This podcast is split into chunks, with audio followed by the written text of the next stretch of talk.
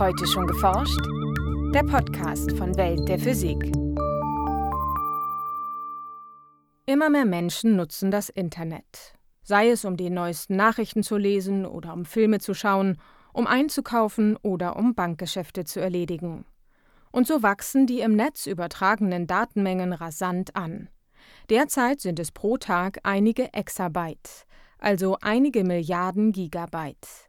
Und wenn wir jetzt halt im Moment sowas wie Exabyte an Datentransfer pro Tag haben, sage ich einfach ein Tausendstel davon sind die Zufallszahlen, die ich dafür brauche. Das wären also Petabyte pro Tag. Und äh, das muss man erstmal erzeugen und vor allen Dingen auch sicher erzeugen. Das ist nicht so ganz einfach. So Ilja Gerhard von der Universität Stuttgart. Allein für die Verschlüsselung von Daten werden also Unmengen an Zufallszahlen benötigt. Doch längst nicht jeder Zufallszahlengenerator eignet sich für diese Aufgabe. Denn auch wenn die ausgeworfenen Zahlen auf den ersten Blick zufällig aussehen, müssen sie das nicht unbedingt sein. Physiker wollen deshalb einen perfekten Zufallszahlengenerator bauen. Ein Gerät, das garantiert zufällige Zahlen erzeugt. Was echten Zufall ausmacht und welche Ansätze die Wissenschaftler auf der Suche danach verfolgen, erklärt Ilja Gerhard in dieser Folge. Viel Spaß beim Hören wünscht Maike Pollmann.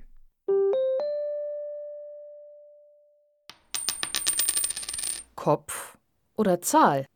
Wer eine Münze wirft, geht davon aus, dass beide Ergebnisse gleich wahrscheinlich sind und der Zufall entscheidet. Diese Eigenschaft sollte auch ein Zufallszahlengenerator besitzen.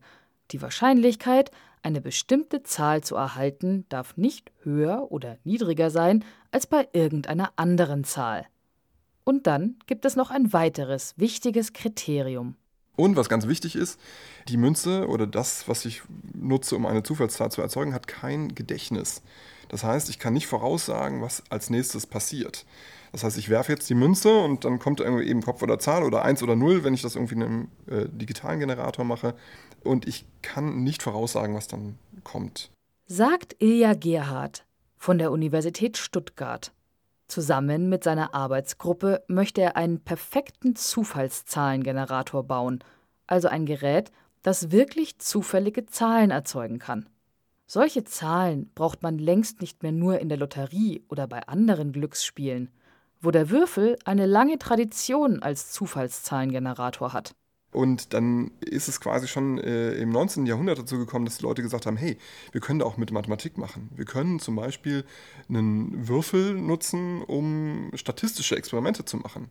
Derartige Experimente benötigen ebenfalls Zufallszahlen bzw. zufällige Eingabewerte, die in eine Berechnung einfließen und so wiederum zufällige Ergebnisse erzeugen. Deren Verteilung zeigt, nach einer möglichst großen Stichprobe, wie wahrscheinlich bestimmte Ergebnisse sind. Zum Beispiel, wie viele Zufallszahlen sind in einem bestimmten Bereich oder wie viele Zufallszahlen liegen außerhalb einem bestimmten Bereich. Da kann man zum Beispiel die äh, Kreiszahl Pi mit approximieren. Äh, das ist halt eine Methode, zum Beispiel Pi zu bestimmen. Nicht die effizienteste, muss man dazu sagen, aber das ist halt so ein, so ein Bereich, wo man halt dann auch Zufallszahlen in der Simulation nutzt. Wissenschaftler bezeichnen diesen Ansatz als Monte-Carlo-Methode oder Monte-Carlo-Simulation. Der Name erinnert an die Herkunft der Zufallszahlen aus dem Glücksspiel.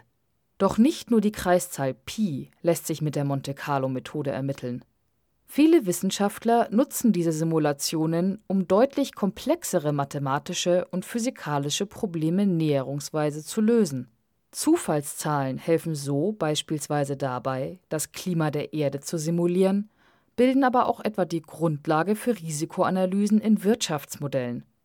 Die meisten Zufallszahlen benötigt man mittlerweile allerdings in einem anderen Bereich. Und im Moment würde ich sagen, der allerwichtigste Bereich und wahrscheinlich auch über lange Zeitraum der, der allerwichtigste Bereich für Zufallszahlen ist Kryptographie. Weil äh, wenn wir uns jetzt eine Nachricht schicken und ich möchte diese verschlüsseln, dann brauche ich normalerweise einen Schlüssel.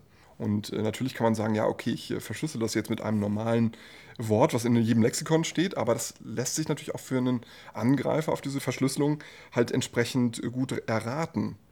Das heißt, ich nehme am besten als Schlüssel irgendeine Zufallszahl, also möglichst eine lange Zufallszahl. Somit sind Zufallszahlen jedes Mal dann im Spiel, wenn wir im Internet eine verschlüsselte E-Mail verschicken, eine Website über eine sichere Verbindung aufrufen oder Online-Banking betreiben. Schätzungen zufolge könnten Zufallszahlen ein Tausendstel des gesamten Datentransfers im Netz ausmachen. Diese Unmengen an Zufallszahlen sind nötig, um die Verschlüsselung praktisch und knackbar zu machen, zumindest für die heutige Technik. Und das heißt, ich muss auch quasi immer, wenn ich einen Schlüssel erzeuge und auch immer, wenn ich irgendwie eine Verschlüsselung einsetze, eigentlich wieder eine Zufallszahl erzeugen, um Informationen sinnvoll auszutauschen oder halt kryptografisch sicher auszutauschen. Je nach Schlüssellänge dürfte es, auch für leistungsstarke Computer, etliche Jahre dauern, die verschlüsselten Inhalte zu knacken. Dies gilt allerdings nur, wenn die Zufallszahlen auch wirklich zufällig sind und nicht einfach erraten oder vorausgesagt werden können eine der besten Angriffsmöglichkeiten auf Kryptographie, moderne Kryptographie, die halt mathematisch erstmal als sicher gilt, ist eine schwache Zufallszahl. Denn schwache Zufallszahlen lassen sich prinzipiell vorhersagen. Mit diesen Zahlen verschlüsselte Daten wären deshalb nicht sehr sicher. Und so ist es vor allem das Streben nach einer möglichst starken Verschlüsselung, das die Suche nach dem perfekten Zufall antreibt. Die meisten Zufallszahlengeneratoren scheiden dabei allerdings schnell aus – etwa die Münze, die entweder Kopf oder Zahl zeigt. Aber im Prinzip könnte ich das ja eigentlich voraussagen. Ich weiß ja die Kraft, irgendwie, das wird jetzt hochgeschnippt. Ich äh, weiß, wie häufig die sich dreht, ich weiß, wie schwer die ist, ich weiß, wie die Luftbewegung ist. Die landet hinterher, sage ich mal, auf, äh, also so, dass, dass sie Kopf zeigt. Und im Prinzip hätte ich das alles voraussagen können. Also im Prinzip beruht diese Zufallszahl weniger darauf, auf dem Zufall, als auf Ignoranz, dass ich diese ganzen Einflussfaktoren einfach nicht, nicht kenne. Ähnlich steht es um Computer die mit Hilfe von speziellen Algorithmen vermeintlich zufällige Zahlen auswerfen. Das heißt, so eine Zufallszahl, die aus dem Computer kommt, ist eine sogenannte Pseudo-Zufallszahl. Die sieht zwar so aus, erfüllt auch meine Erwartungen in erster Näherung, aber ich kann sie trotzdem immer voraussagen. Schließlich ist ein Computer eine deterministische Maschine. Mit dem nötigen Wissen lassen sich alle Rechenoperationen und deren Ergebnisse vorhersagen. Als von Natur aus unvorhersehbar gelten dagegen chaotische Prozesse. Also man kann auch darüber diskutieren, zum Beispiel, ob ein chaotischer Prozess, ob der zufällig ist. Also weil im Prinzip kann ich einen chaotischen Prozess aufsetzen, wo ich alle Eingabeparameter kenne und eine glitzekleine Änderung wird dann zu einem anderen Ergebnis führen. Aber auch da muss ich sagen, das ist jetzt nicht beweisbar Zufall. Ich kann jetzt nicht sagen, okay, wenn ich sozusagen diese Messung mache, auch wenn da sozusagen dann eine Zahl rauskommt oder eine Zahlenfolge rauskommt, die für mich zufällig aussieht, das muss es nicht unbedingt sein. Tatsächlich betrifft dieses Problem alle nur denkbaren Phänomene in unserer klassischen Alltagswelt. Dennoch eignen sich einige von ihnen, um recht passable Zufallszahlengeneratoren zu bauen, beispielsweise das Rauschen eines Widerstandes. Durch die ungeordnete Bewegung von Leitungselektronen schwankt die an dem Bauteil anliegende Spannung minimal und zwar unvorhersagbar. Das sind dann, sage ich mal, Hardware-Zufallszahlengeneratoren, die sehr gut funktionieren und die halt auch genau unsere Erwartungen erfüllen, die ich auch nicht voraussagen kann, aber unter Umständen halt eben doch. Ich weiß gar nicht ganz genau, ob das Widerstandsrauschen, ob das jetzt wirklich der Widerstand ist, der da rauscht, oder eigentlich mein Messsystem, was da rauscht. Und unter Umständen kann ich sagen, hey, wenn ich jetzt einmal messe und dann nochmal messe und dann nochmal messe, vielleicht kann ich es da einfach voraussagen, weil mein blödes Messinstrument halt dann nicht so perfekt funktioniert, wie ich mir das denke. Somit lässt sich zusammenfassen, nach dem perfekten Zufall sucht man in unserer klassischen Welt vergebens. Allerdings heißt das nicht, dass es ihn nicht gibt. Man muss sich dafür nur auf winzig kleine Größenskalen begeben. Denn die Welt des Allerkleinsten, die durch die Quantenphysik beschrieben wird, wird durchgehend vom Zufall beherrscht. Diesen Umstand wollen Forscher nutzen, um einen sogenannten Quantenzufallsgenerator zu bauen.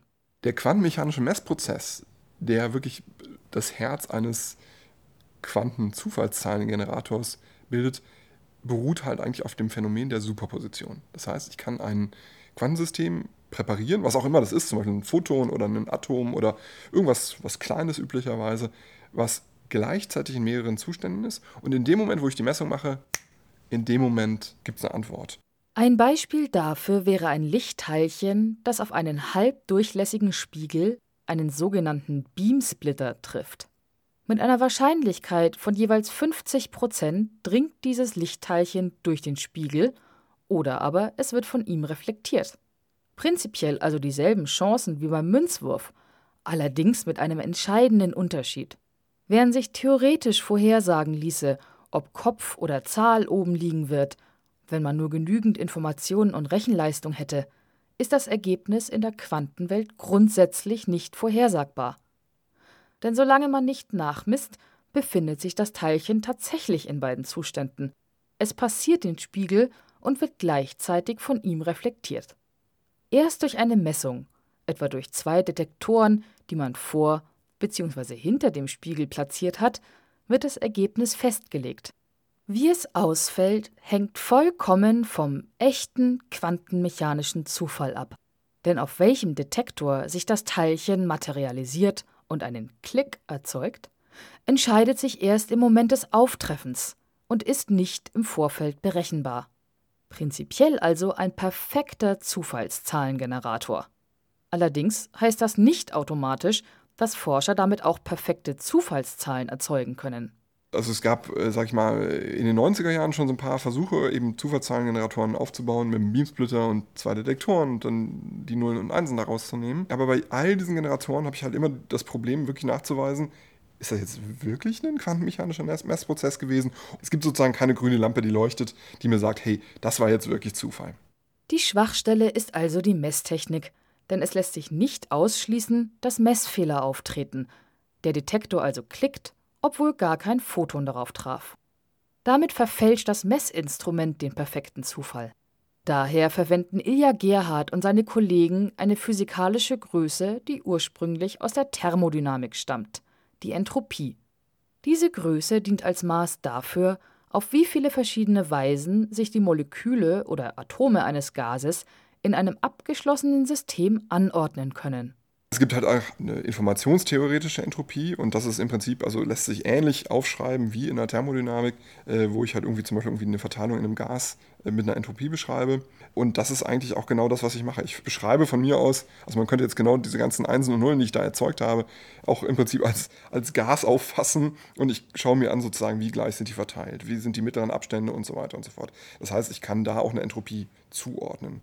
Anhand der berechneten Entropie können die Forscher abschätzen, wie viel echten Zufall ein Generator erzeugt. Doch es geht noch besser. Mit bestimmten Ungleichungen aus der Quantenmechanik lässt sich sogar nachweisen, ob die generierten Zufallszahlen echt sind. Einen ersten Zufallszahlengenerator dieser Art, also ein Quantenzahlen-Zufallsgenerator mit integrierter Kontrolle, stellten Forscher vor acht Jahren im Fachmagazin Nature vor also man muss dazu sagen, also dass, dass der Generator, der da 2010 in Nature vorgestellt wurde, dass der auch extrem langsam arbeitet. Das waren 42 Zufallsbits, die da in einem Monat generiert wurden. Mittlerweile, also Stand 2018, ist man da bei doch ein paar mehr Bits. Und zwar bei rund 250 sicheren Bits pro Sekunde. Den enormen Bedarf an Zufallszahlen für die Kryptographie kann ein solcher Zufallszahlengenerator also noch nicht decken. Es handelt sich derzeit noch um Grundlagenforschung. Zumindest eine Weile müssen sich die Wissenschaftler also wohl noch mit dem nicht ganz so perfekten Zufall begnügen. Ein Beitrag von Franziska Konitzer. Welt der Physik wird herausgegeben vom Bundesministerium für Bildung und Forschung und von der Deutschen Physikalischen Gesellschaft.